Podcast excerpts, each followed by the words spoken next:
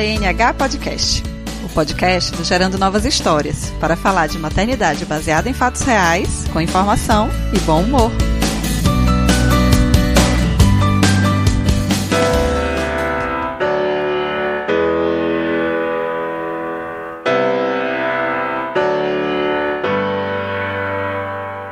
Olá, seja bem-vinda ao GNH, o podcast que tem o propósito de trazer boas informações e leveza à maternidade, mas sem enganar ninguém. E como essa maternidade ela não é padronizada, não cabe numa caixinha, hoje eu trago para conversar com a gente a Kelly Carvalho, que você já conhece de tanto que eu falo lá no Instagram, gerando novas histórias, e também na última gota de GNH eu falei dela, que foi sobre lactação induzida, que é exatamente o nosso assunto de hoje. Então, Kelly, seja muito bem-vinda, bom demais te receber aqui. E eu queria que você começasse se apresentando, falando da sua formação, do trabalho, principalmente desse trabalho que você tem feito aí em São Paulo, né, de, indu de indução da lactação. Ai, primeiro, que prazer estar aqui no seu podcast. Estou me sentindo super privilegiada, ó, cheia de privilégios. eu queria te agradecer muito pelo convite. Eu, eu brinco sempre que desde o dia que eu te conheci, eu sabia que a gente ia fazer alguma coisa juntas aí. Deu match. E deu match, né? E que bom que a coisa aconteceu. Bom, eu sou a Kelly Carvalho, eu sou fonoaudióloga. Eu me formei em 2005 na PUC de São Paulo. Eu tenho uma história com a fonoaudiologia. Eu comecei minha faculdade no Rio, transferi para São Paulo e nesse meio tempo eu fui mãe, né? Tive um filho e foi por conta dele que depois eu decidi que eu ia trabalhar com mães e bebês e famílias porque eu tive uma amamentação bem conturbada, né? Como a maioria das pessoas que decidem trabalhar com isso. Uhum. E já no último ano de faculdade eu me encantei por uma disciplina chamada Fonoaudiologia Neonatal. Tive a sorte de poder fazer meu TCC nisso e fiz um aprimoramento logo depois de formada em Fonoaudiologia Neonatal, mas muito mais voltada para a parte de hospital, né, para bebê mais grave e tal. E depois, em 2009, eu comecei na consultoria de amamentação. Então, hoje, atualmente, 2019, eu tô atuando na consultoria de amamentação, trabalhando como consultora. Há quase dois anos eu tirei o título né, de certificação internacional de consultoria de amamentação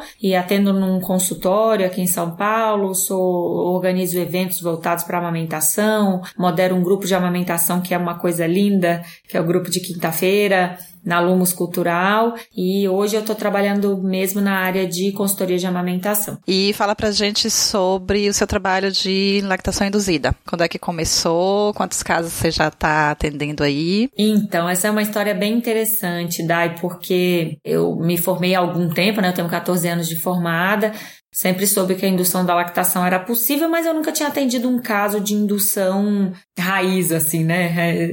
É, é, que a mulher que me procura, o bebê ainda não chegou, não tá com ela, né? Eu já atendi alguns casos uh, de adoção, mas depois que a criança chega, e no Brasil a gente sabe que as crianças chegam mais tarde para essas famílias, então gente, eu nunca tinha conseguido colocar em prática como o protocolo descrito na literatura, que a gente tem aí alguns protocolos. Então, em abril do ano passado, eu recebi uma mensagem inbox numa rede social de uma mãe, né, que um, é um casal de mulheres e essa mulher queria amamentar os filhos que estavam sendo gerados pela companheira. Isso foi em abril de 2018. E desde então, é, o assunto acabou ocupando um espaço muito grande da minha vida e atualmente eu estou acompanhando oito casos, né? Eu tô, ontem eu atendi meu oitavo caso de indução. Desses oito casos, cinco uh, mães, né, já já compartilharam aí a amamentação com suas companheiras e outras três estão ainda no processo de gestação e preparação uhum. de amamentação. Maravilhosa. E eu lembro que esse caso, né, que você falou que a gente vai citar ele um pouquinho mais tarde, quando você começou a acompanhar, a gente começou a trocar figurinha, que eu tava acompanhando um caso aqui em Salvador também. Eu tava recuperando a nossa conversa para ver como foi e era muito engraçado, assim, a gente compartilhando protocolo e trocando figurinhas e como a gente foi construindo isso e hoje você tem uma experiência incrível, né, com esses casos. A gente gente vai falar mais assim dos detalhes de resultado dos casos depois, mas acho que a gente pode começar Então, explicando exatamente o que é lactação induzida, né? Então, a lactação induzida vai ser a produção do leite materno estimulada numa mulher que não está vivendo pós-parto imediato, porque naturalmente é na gestação e nascimento que vai preparar o corpo para essa amamentação. Então, tem esses casos que você já citou alguns, que a, as mães não gestaram, mas querem amamentar. E aí a gente pensa que se o leite materno é o padrão ouro, né? Então a gente tem que permitir que essas mulheres que querem sim estimular e produzir o leite, que essas mulheres tenham condições de fazer isso, né?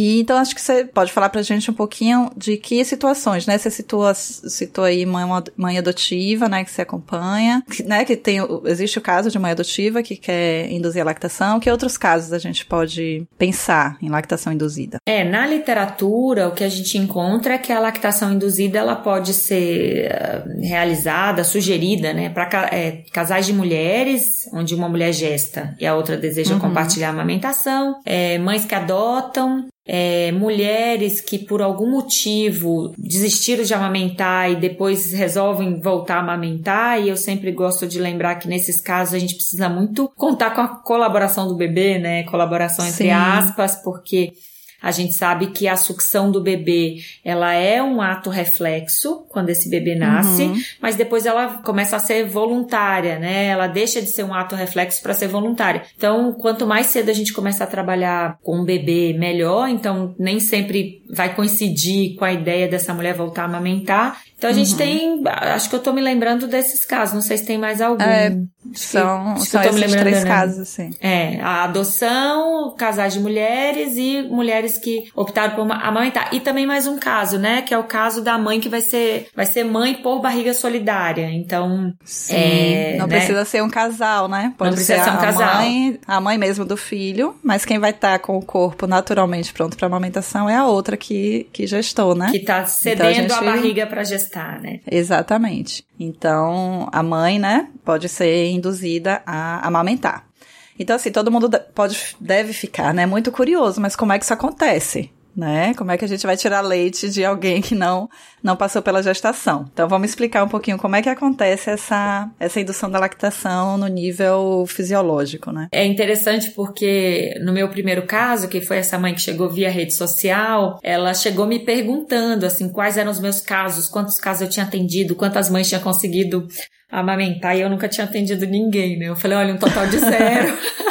então eu não sei como, como a coisa vai acontecer, né? Mas eu falei, tô super afim. Se você me quiser, eu te quero demais, né? E uhum. o que a gente vai fazer é simular uma gestação, né? Na mulher. Eu boto simular sempre entre aspas, porque é claro que o nível de, de hormônios e tal nunca vai ser nem perto do que é uma gestação, mas a gente Sim. quer caminhar ali no sentido mesmo de uma gestação. Então a ideia é que essa mulher procure a gente o quanto antes, né? No caso, eu vou acabar falando muito mais de casais de mulheres, porque essa é a minha maior experiência, né? E a minha também. Eu nunca atendi nenhum caso diferente. Eu nunca atendi, por exemplo, o caso de barriga solidária. Então, uhum. né, ainda, ou mesmo de uma adoção que sabe que a criança vai chegar em quanto tempo. Então, a minha experiência é muito maior. Esses oito casos são oito casos de casais de mulheres. Então, quanto antes essa mulher procurar a ajuda da consultora de amamentação, melhor, porque a gente vai ter um, um plano, plano terapêutico mesmo, um trabalho com Sim. ela aí que pode começar seis meses antes do bebê chegar, né? E a ideia é que a gente aumente aí o hormônios gestacionais, então progesterona, estrogênio, e isso, claro, acompanhado por uma equipe médica, né? Porque, pelo amor de Deus, consultora de amamentação não pode. Exatamente. Não pode prescrever medicação nenhuma. Nenhuma. Nem, né? nem pílula anticoncepcional. Exatamente. Nem fitoterápico. Nem fitoterápico. Inclusive. É. Tem que ter acompanhamento de um médico é, da mulher, né? É, eu sempre brinco com as minhas colegas assim, arrume um CRM para chamar de seu, né?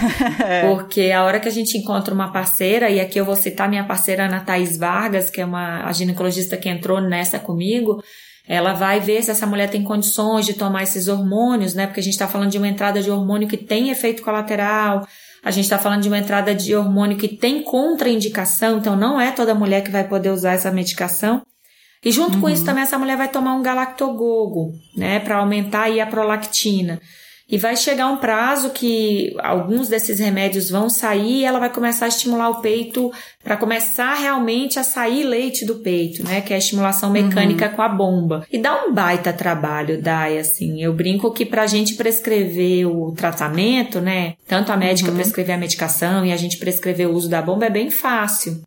É difícil para a mulher que vai submeter o corpo dela a isso, né? Porque a ordenha é desgastante. A sugestão do Sim. protocolo, inclusive, é que você acorde de madrugada para ordenhar pelo menos uma vez. Então tem uma uhum. preparação e eu acho super importante. Eu acho que é aí que está o diferencial do nosso trabalho, né? De não romantizar tanto, né? O que a gente escuta muito, muito hoje eu tenho atendido muitas mulheres agora recente que o, o que elas recebem de informação é assim: não, quando seu filho chegar, você põe no peito e ele vai mamar e você vai produzir leite. Bom, uhum. isso não acontece. Que não é mentira, né? Mas. Não é mentira, mas isso não acontece de forma tão natural nem com quem gesta. Mas não é verdade para todo mundo, exatamente. Né? Tem né? uma questão, né, aí que não é tão, uhum. tão comum, assim, tão, tão romântica e tão naturalizada, né? E além uhum. desse protocolo da medicação, foi ótimo você ter falado nisso, a gente tem o protocolo, que é o protocolo mais antigo do mundo, que é botar o bebê no peito. Isso. Ou estimular o peito, enquanto não tem bebê, você começar a estimular só pelo estímulo. Só sem, pelo estímulo. Sem medicação. E que, na verdade, com essas oito mulheres, eu ainda não fiz nenhum caso só estimulando, porque elas quiseram fazer o protocolo completo, porque a gente uhum. vai oferecendo, né, pra mulher também, ó, que a gente tenha isso, isso e isso, as opções, e a mulher escolhe. Eu ainda não tive nenhuma que decidiu ficar só na estimulação mecânica, assim, né? Então uhum. também. Eu tive um caso que ela não topou usar medicamento, nenhum alopático ela ficou só no fitoterápico e no estímulo da bomba. Só que, é, enfim, não era o momento dela, assim, ela não estava no esquema de conseguir fazer todas as ordenhas da estimulação completa, então a gente não teve um bom resultado. Eu não sei avaliar se por conta de não ter tido medicamento, acredito que não, mas talvez por falta do estímulo completo, assim, de fazer o, o protocolo completo. Mas a gente tem na literatura, sim, muitos artigos que mostram o resultado de mães adotivas, enfim, que seguem apenas o protocolo de estímulo que dá resultado. E lembrando que não a maioria... tem garantia é. de... Desculpa. Nada da... garante nada, né? É a sua frase. Né, nada garante nada. e lembrando também que na literatura o que a gente tem é que essas mulheres que estimulam só mecanicamente, elas têm um, costumam ter um resultado melhor mulheres que já, já, está, já amamentaram anteriormente, Sim, né? Exatamente. E, por exemplo, que eu não peguei nenhum caso. Todas as oito mães que me procuraram para induzir não tinham tido filhos antes, né? Então, que é outra coisa que a gente também contar para elas, né? Talvez se você optar pelo estímulo mecânico, se você já tiver tido uma amamentação anterior, você tenha aí, de novo, né, um sucesso, entre aspas, maior. Mas é isso, a gente lida muito com dados muito mais qualitativos do que quantitativos, né, Dai, assim. A Sim. gente tem muito mais relato de caso na literatura do que números, né? Então, a gente também tá uhum. aprendendo muito, eu e você, a gente troca o dia inteiro a respeito disso. É, é, é um caso aqui, o que, que a gente vai fazer, como é que a gente escreve, a gente anota tudo que a gente pode, pode, porque a gente uhum. ainda tá, é um, é um, terreno ainda relativamente novo, né? Só acho que as mulheres têm que ter acesso a isso e, e né, a, gente, a gente, enquanto profissional, tem que contar para as mulheres que elas podem fazer isso, né? Exatamente, é isso que eu percebo. Muita gente não sabe. A gente, até pouco tempo, não tinha isso muito na mente, assim, né? Não tinha isso no nosso radar. Então, quantas mulheres poderiam se beneficiar, mas simplesmente não têm noção? E quantas chegam pra gente já muito em cima? Por exemplo, agora eu vou acompanhar um, como é que você acompanhar um casal que o bebê já nasceu, tem três meses. Sim. Simplesmente Justamente porque ela não sabia dessa possibilidade antes, né? Ficou Sim. sabendo a partir do seu caso aí de São Paulo, da Marcela, que tá super na mídia, que ela lançou um livro maravilhoso que a gente vai falar aqui. Então, vê como isso vai chegando e as mulheres vão percebendo essa possibilidade, né? Então, a gente tem que falar mesmo, tem que compartilhar. Não que todo mundo tenha que fazer, porque a gente sabe que amamentar é treta, a gente sabe que é um, uma escolha. Ninguém que vai ser mãe, de nenhuma forma, nem a mãe que pariu, ela é obrigada. Com certeza. Mas elas, elas precisam saber da possibilidade. É só isso. Até porque, né, Dai, o protocolo, ele não garante a amamentação. Sim. Né? E o que é amamentação, né? Exato. E o que é amamentação de sucesso? Eu sempre digo que o protocolo, hoje, até hoje, né, todos os casos que eu acompanhei, principalmente os casos de bebês já nascidos, e também das mães que estão aí induzindo e tal, todas produziram alguma quantidade de leite, assim. Eu não tive nenhuma mãe que não produziu. E ainda assim uhum. a amamentação de todas elas aconteceu de maneira muito distinta. Cada uma, cada dupla ali, né, cada trio, quarteto, porque eu tenho casais de casais que tiveram gêmeos, elas ah, se arranjaram de alguma maneira, né? Eu tive, inclusive, uhum. um casal que logo nas duas primeiras semanas, a mãe que induziu é, decidiu que ela não queria amamentar, que ela, ela deixou a tarefa da amamentação para a mãe que, que gestou e ela decidiu que para ela ela faria outras coisas, né? Se relacionaria com o bebê dela de outro jeito e estão super felizes, o bebê tá maravilhoso, mama, tá Perfeito. tá incrível, porque a amamentação uhum. não, não é o único caminho para se vincular com uma criança também, né? Ainda com bem, aliás, aliás, ainda bem. Exatamente.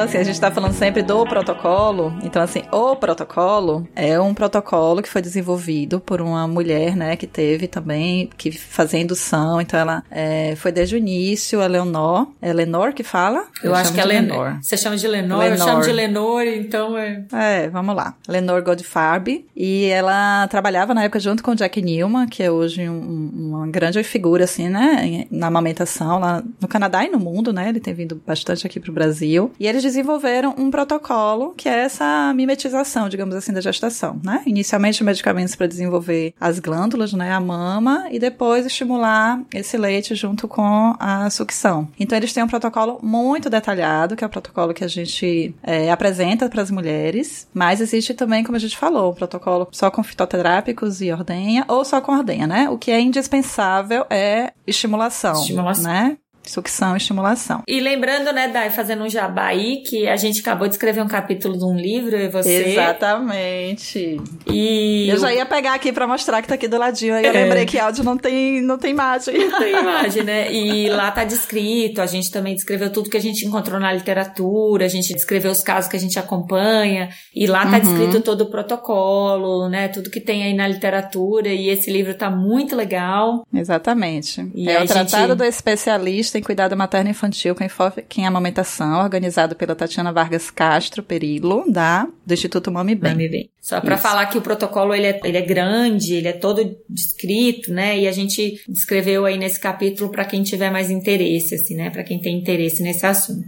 É isso. Até porque é um livro para profissionais, né? Exato. E assim, o que a gente sabe é que os protocolos estão na internet. É em inglês, mas está disponível. Só que não é só chegar lá e aplicar, né? Quanto tanto tempo que a gente está estudando sobre isso, porque existem as contraindicações, existe a necessidade de acompanhamento do desenvolvimento desse bebê, né, junto com o pediatra. É, quando são duas mães que estão amamentando, a gente tem que ajustar como é que vão ser as mamadas. As duas vão começar desde o início, a gente vai deixar só uma porque o bebê precisa ser beneficiado do colostro, né? Então, assim, tem muitos, muitas nuances que a gente não recomenda que seja aplicado, né, só pelo que a gente acha na internet. Então, acompanhamento de alguém que tem conhecimento, que está estudando estudando sobre isso, eu acredito ser fundamental. Com certeza. E fora que, de novo, tem contraindicações, sabe? Uhum. É, você coloca a saúde da mulher em risco, você tá colocando, né, várias questões, ela tá tomando um monte de, de, de remédio. Então, pegar o protocolo na internet e achar que aquilo vai resolver as questões de amamentação é muito sério. Então, a sugestão Exatamente. é que você procure um profissional, um profissional que, né, estude sobre o assunto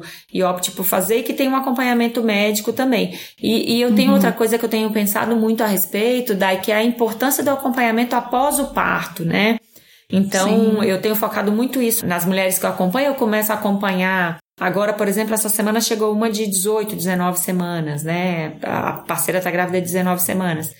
E eu sempre falo, olha, é importante ter um pediatra que apoie você a amamentar, é importante que a gente entenda como vai funcionar, super bem colocado por você essa questão das duas mães, porque a gente sabe que quando a gente tem um bebê só, se ele está compartilhando a amamentação, pode ser que uma é, que, é, que nenhuma das duas seja estimulada em sua totalidade. Isso pode uhum. ter um uhum. impacto na produção de leite. Como é que a gente acompanha isso para isso não acontecer e não ter impacto na saúde do bebê?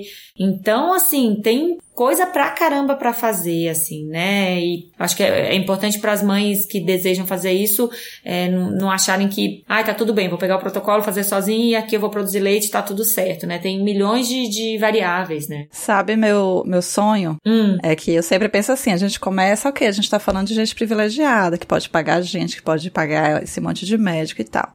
Só que isso sendo divulgado, as pessoas vendo a importância disso, né? Vendo isso, o reflexo disso na saúde do bebê que é alimentado com leite materno, isso se torna uma política de saúde pública. Com certeza. Porque a gente vê que, inclusive, no manual do Ministério da Saúde se fala sobre indução, indução de lactação. da lactação. Exato. E, e, eu acho que o mais. Só que não é possível hoje colocar em prática no, no, no enfim, no sistema público de saúde. Mas está lá prescrito, tá né? Lá prescrito. Tá lá falando da importância. E a gente sabe, fazendo, né? A gente que está aí na lida e, fazendo e acompanhando, é, não é um protocolo que requer é, uma tecnologia não. que a gente não tem acesso, uhum. né? É uma coisa relativamente simples e, claro, de novo, a gente volta aqui na nossa imensa lista de privilégios, mas mesmo as medicações são medicações que, né, você consegue às vezes em própria farmácia do SUS e, e em algumas medicações, e são medicações que são muito acessíveis, na verdade, né? Sim. Mesmo uhum. em, em, valor, não é uma coisa exorbitante, exorbitante né? né? Mas é isso, Exatamente. acho que o que falta é o profissional se dar conta de que a gente é a linha de frente para chegar nessas mulheres, né? Isso deveria uhum. partir do profissional. E aí a mulher decide se ela quer fazer ou não.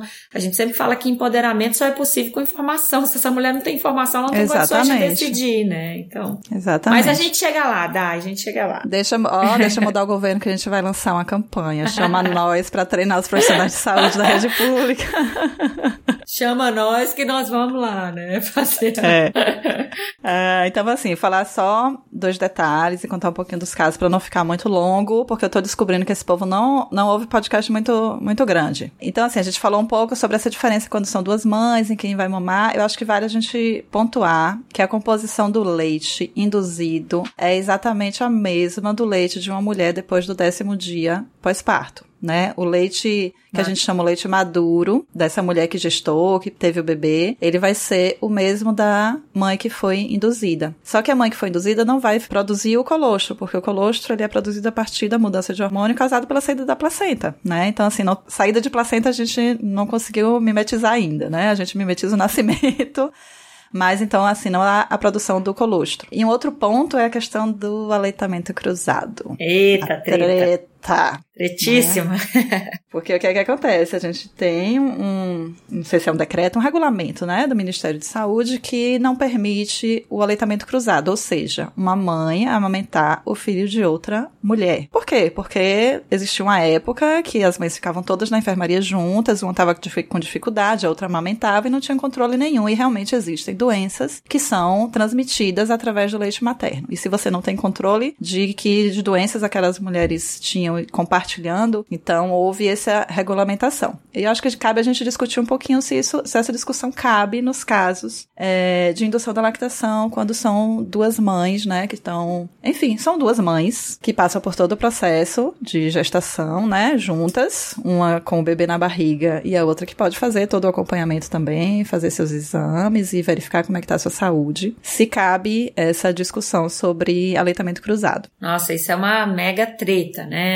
Eu brinco toda vez que eu dou um curso a respeito disso ou uma aula sobre isso, essa é a pergunta que aparece, assim, né? É, uhum. A história da amamentação cruzada, se a gente for ver historicamente, assim, começou desde a época das amas de leite, né? Sim. E tem um livro maravilhoso a respeito disso, inclusive. E na verdade eu acho que quando a gente está trabalhando, né, tanto nos casos de adoção, quanto no caso de barriga solidária, como no caso de casais de mulheres, a gente está falando de duas mães né? Eu, uhum. a, inclusive, quando essa mãe faz uma fertilização em clínica, por exemplo, e ela sai do hospital, ela leva a documentação da clínica, ela sai do hospital com esse filho registrado no nome dela, né? Então Sim. esse bebê sai de lá com duas mães no registro. Então esse bebê tá mamando na mãe dele, né? Uhum. É, o que eu vejo acontecer muito hoje, Dai, é uma estimulação nos casos de adoção. Então tem sim uma estimulação para que a mãe que adotou amamente o bebê, mas não rola essa mesma estimulação no caso de duas mulheres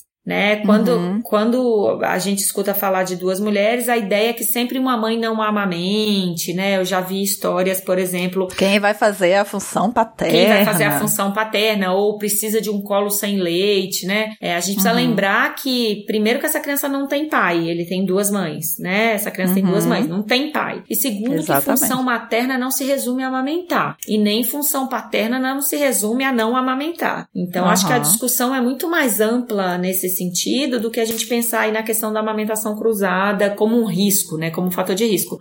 É claro que a gente toma todo o cuidado, é, a mãe que vai amamentar faz toda a sorologia, os uhum. mesmos exames que a mãe que gestou é, fez, ela também vai fazer. Em casos aqui que a gente acompanhou essa mulher, a equipe acompanhou no parto, né? Teve uma equipe, foi pedida autorização do hospital pela pediatra, pela ginecologista. Essas mães amamentaram no próprio hospital, as duas mães amamentaram os bebês juntas. Então, porque a gente está falando de duas mães amamentando seus filhos, né? Então, de verdade, eu não consigo enxergar isso como amamentação cruzada. Se a amamentação cruzada é mamar um leite de uma mãe que não é a sua, isso não acontece uhum. no caso de duas mulheres, porque esse bebê está mamando em, nas suas duas mães. Então, Perfeito. acho que a, que a, discussão é aí, sabe? Perfeito. E a gente tem um artigo de pesquisadores, inclusive brasileiros, Brasileiro. que ele questiona isso, assim. É uma prática que ainda existe. Muitos bebês mamam nas suas tias, nas suas irmãs, nas suas vizinhas.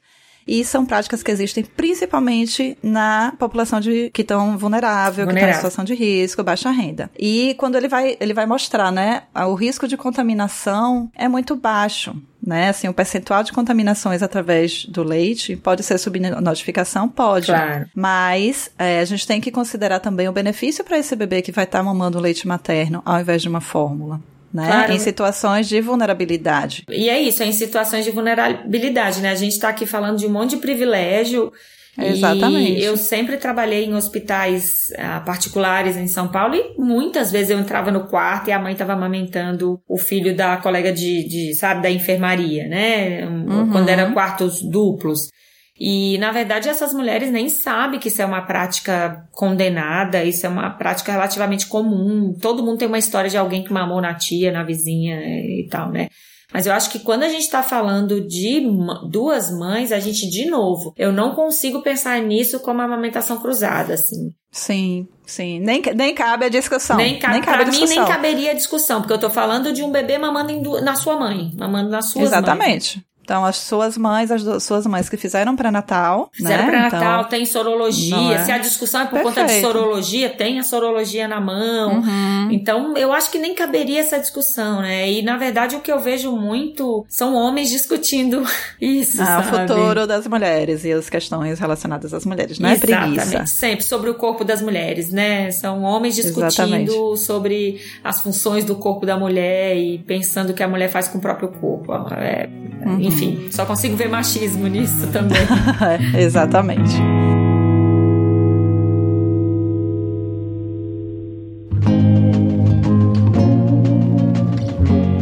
Então, eu acho que assim, a gente falou bastante das questões da indução, da, da teoria, né, de como funcionam as coisas.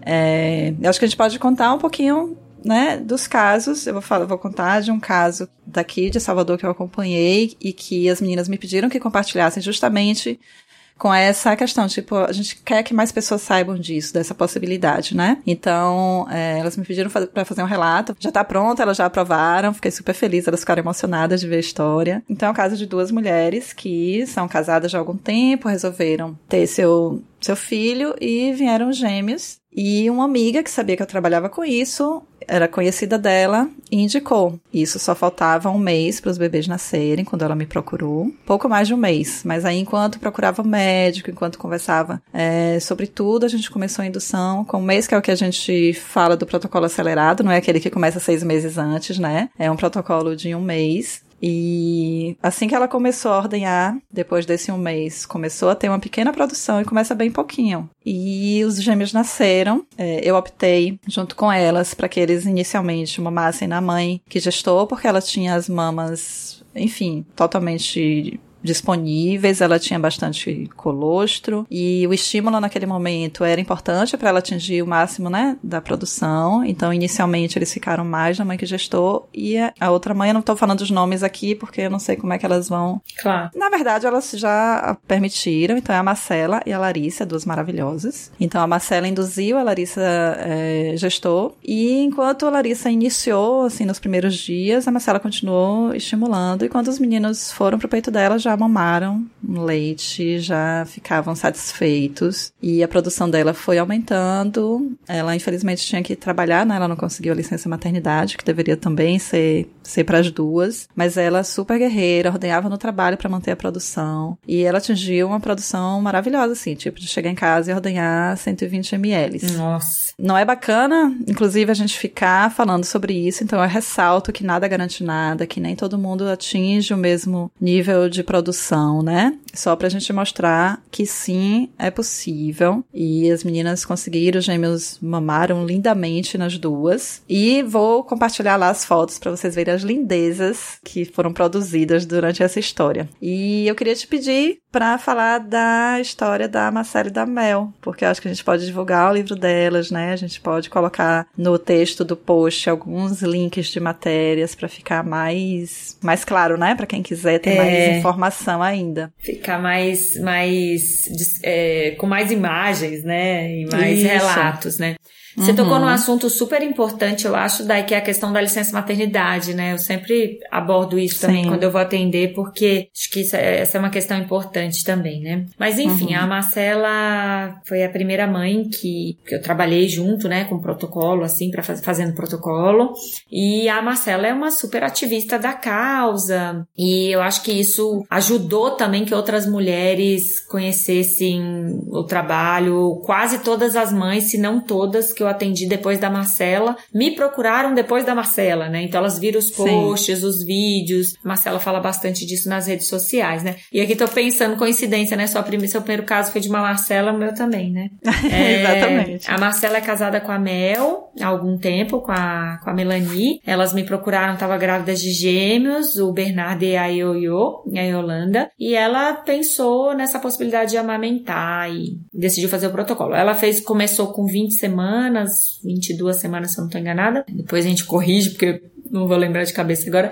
E ela uhum. começou, ela usou os hormônios, ela usou os galactogogos, ela usou o galactogogo fitoterápico, ela ordenhava. É, e foi uma baita emoção quando saiu a primeira gota de leite para todo mundo, porque também é era meu. Festa. Foi uma festa, foi meu primeiro caso também. Então ela compartilhou com a equipe, mandava no WhatsApp a foto. E aí a produção foi aumentando gradativamente conforme ela ordenhava, né? As crianças nasceram de 37 semanas e quando as crianças nasceram, ela já tinha 600 ml, é, ml de leite guardados, né? De Uau. novo, isso não é uma garantia. Eu tenho mais sete casos aí a caminho, né? E cada caso foi de um jeito. E ela uhum. conseguia, uhum. era interessante porque ela conseguia uma ordenha de mais ou menos uns 30 ml por dia. E quando os bebês chegaram e mamaram, e mamaram em livre demanda, é, mamavam nas duas mães, né? Foi interessante que a Mel tinha um indicador de risco também para amamentação, porque ela tinha uma cirurgia nas mamas. Durante um período lá no hospital, a Marcela manteve a amamentação dos gêmeos porque a Mel estava se recuperando do parto, né? E, enfim, uhum. com a mamada das crianças, com essas crianças mamando, a gente também teve um aumento na produção da Marcela, né? Sempre gosto de contar que as crianças tiveram que complementar no início, porque uhum. eram, é, a gente tinha aí alguns indicadores, né? Uma mãe que induz, uma mãe que tem uma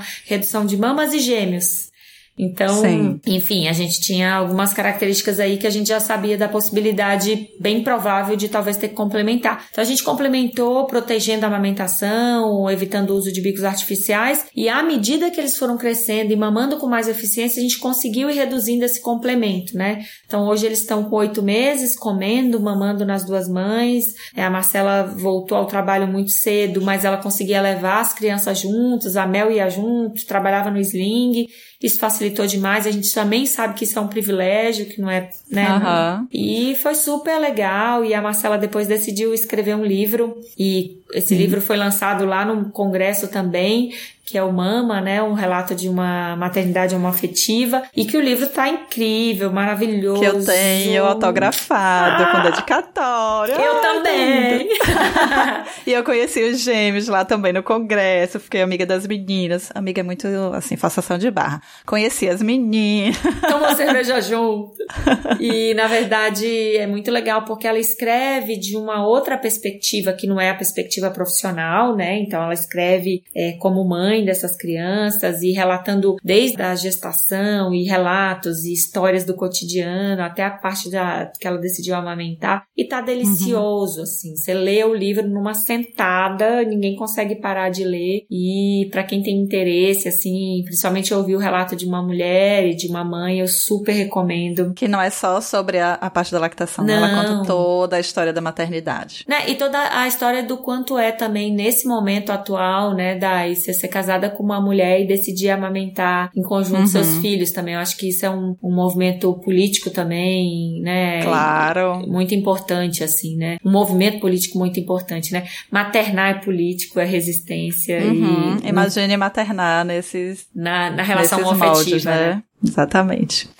Então, maravilhoso. A gente falou né, nesses relatos sobre quantidade, que nada garante nada e tal. Eu acho que vale a gente fechar com a discussão do que é que significa amamentar. Não é quantidade de leite, não é você manter uma amamentação exclusiva. A amamentação vai muito além disso, né? A gente está falando ali do desejo da mulher, da necessidade do bebê, da configuração daquela família, de que contingência aquela mulher está submetida. Então, a amamentação vai muito além da quantidade de leite que vai ser produzida. É, o, o Jack Newman tem uma frase, né, que ele fala que há muito mais na amamentação do que leite materno, né? E eu acredito muito nessa frase, né? Eu acho que amamentar tem a ver com talvez um desejo dessa mulher se vincular com este bebê pela amamentação, né? Ou de ter um, uhum. um, relacionamento físico e corporal. Tem uma pesquisa de 81, uma pesquisa inclusive grande, né? Perguntou para 181 uhum. mulheres é, por que, que elas decidiram amamentar. Produzir leite era a quarta ou quinta coisa que aparecia, uhum. né? A primeira Como era... Motivo. O primeiro motivo era a, a, que a mãe queria se relacionar com o bebê. Que a amamentação é relacionamento, né? E olha uhum. que entre amamentar exclusivo e não amamentar, ou amamentar exclusivo e complementar, a gente tem 688 possibilidades, né? Exatamente. Eu acho que essa é a discussão que a gente precisa ter com as mulheres que também nos procuram a respeito disso. Não só a respeito da indução, mas a respeito da amamentação em geral, né? Porque tem uma uhum. ideia, tem uma idealização também do que é o processo, né? Sim. E, e que também que você não pode usar nada, né? Eu, eu, é uma discussão que eu uso muito quando a gente fala de parto, a gente está sempre falando das intervenções necessárias no parto, né? Que é a, uhum. a maioria das mulheres que planejam um parto natural, elas têm a ideia do parto sem intervenção, mas o profissional sério e competente conta para ela das possíveis intervenções que pode ter aí no caminho, né? E eu acho que a amamentação também. A gente começa com uma idealização, nós também, enquanto profissional, mas ao longo do processo a gente vai ajustando ali expectativa e realidade, expectativa e realidade, até porque, usando uma frase de novo da Vera Iaconelli, que é uma pessoa bem importante da minha vida profissional, é, o para todos não existe, né? Então a gente não consegue trabalhar com um único objetivo e um único jeito para todas as mulheres e todos os bebês. E vou repetir uma frase que eu usei no congresso, que a mágica do nosso trabalho acontece na singularidade, assim, né? Esse é o barato do nosso trabalho. Perfeito. Eu ia fechar com outra frase, mas pronto, fechamos com essa frase. muito, muito bom. Então a gente agora vai fazer o jabazinho. Quero que você compartilhe é, seus contatos, como é que as mulheres de São Paulo e do Brasil todo te encontram. É, a sua página lá no Instagram, que é muito bacana, tem os melhores posts. então, compartilhei suas redes e seu contato. É, então, eu sou, trabalho em São Paulo. A maioria dos atendimentos, né, a gente faz presencialmente, assim. Claro que algumas coisas dá pra gente fazer enquanto consultora de forma virtual, né? Mas eu tenho uma uhum. página no Instagram que é Kelly Carvalhotti. Então é Kelly com L só, Carvalho e um Tzinho no final. Ou Carvalho. Hot. Uau! é, tô brincando, é Carvalhote, é Kelly Carvalho Torres.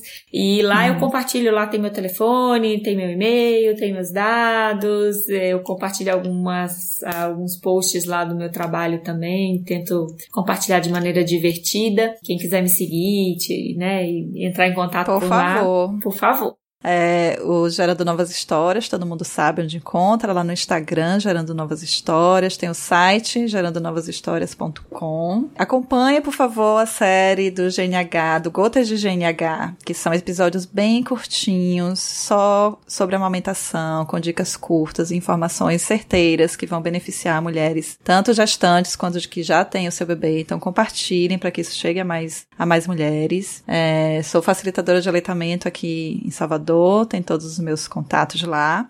E Kelly, muito, muito obrigada por estarmos aqui quase meia-noite, porque a gente é assim, né? A gente trabalha a gente é. junto, é. mas a gente dá match, a gente chega em casa na mesma hora, a gente tá na mesma vibe, na mesma energia, a gente faz as coisas, as coisas acontecem. Então, obrigada por mais esse projeto, né, que saiu do papel. E é isso, brigadão. Ai, daí eu que te agradeço muito. Me chama que eu vou. É, eu acho que é isso, né? A gente se encontrou aí nesse trabalho da indução e tem sido uma parceria incrível. É, sua página é incrível, adoro suas gotinhas milagrosas oh. e maravilhosas.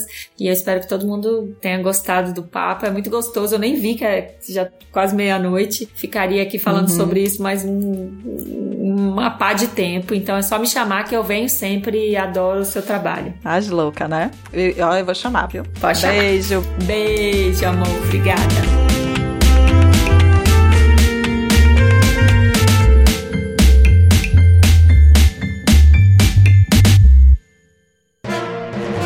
Mais um produto com a edição do Senhor A.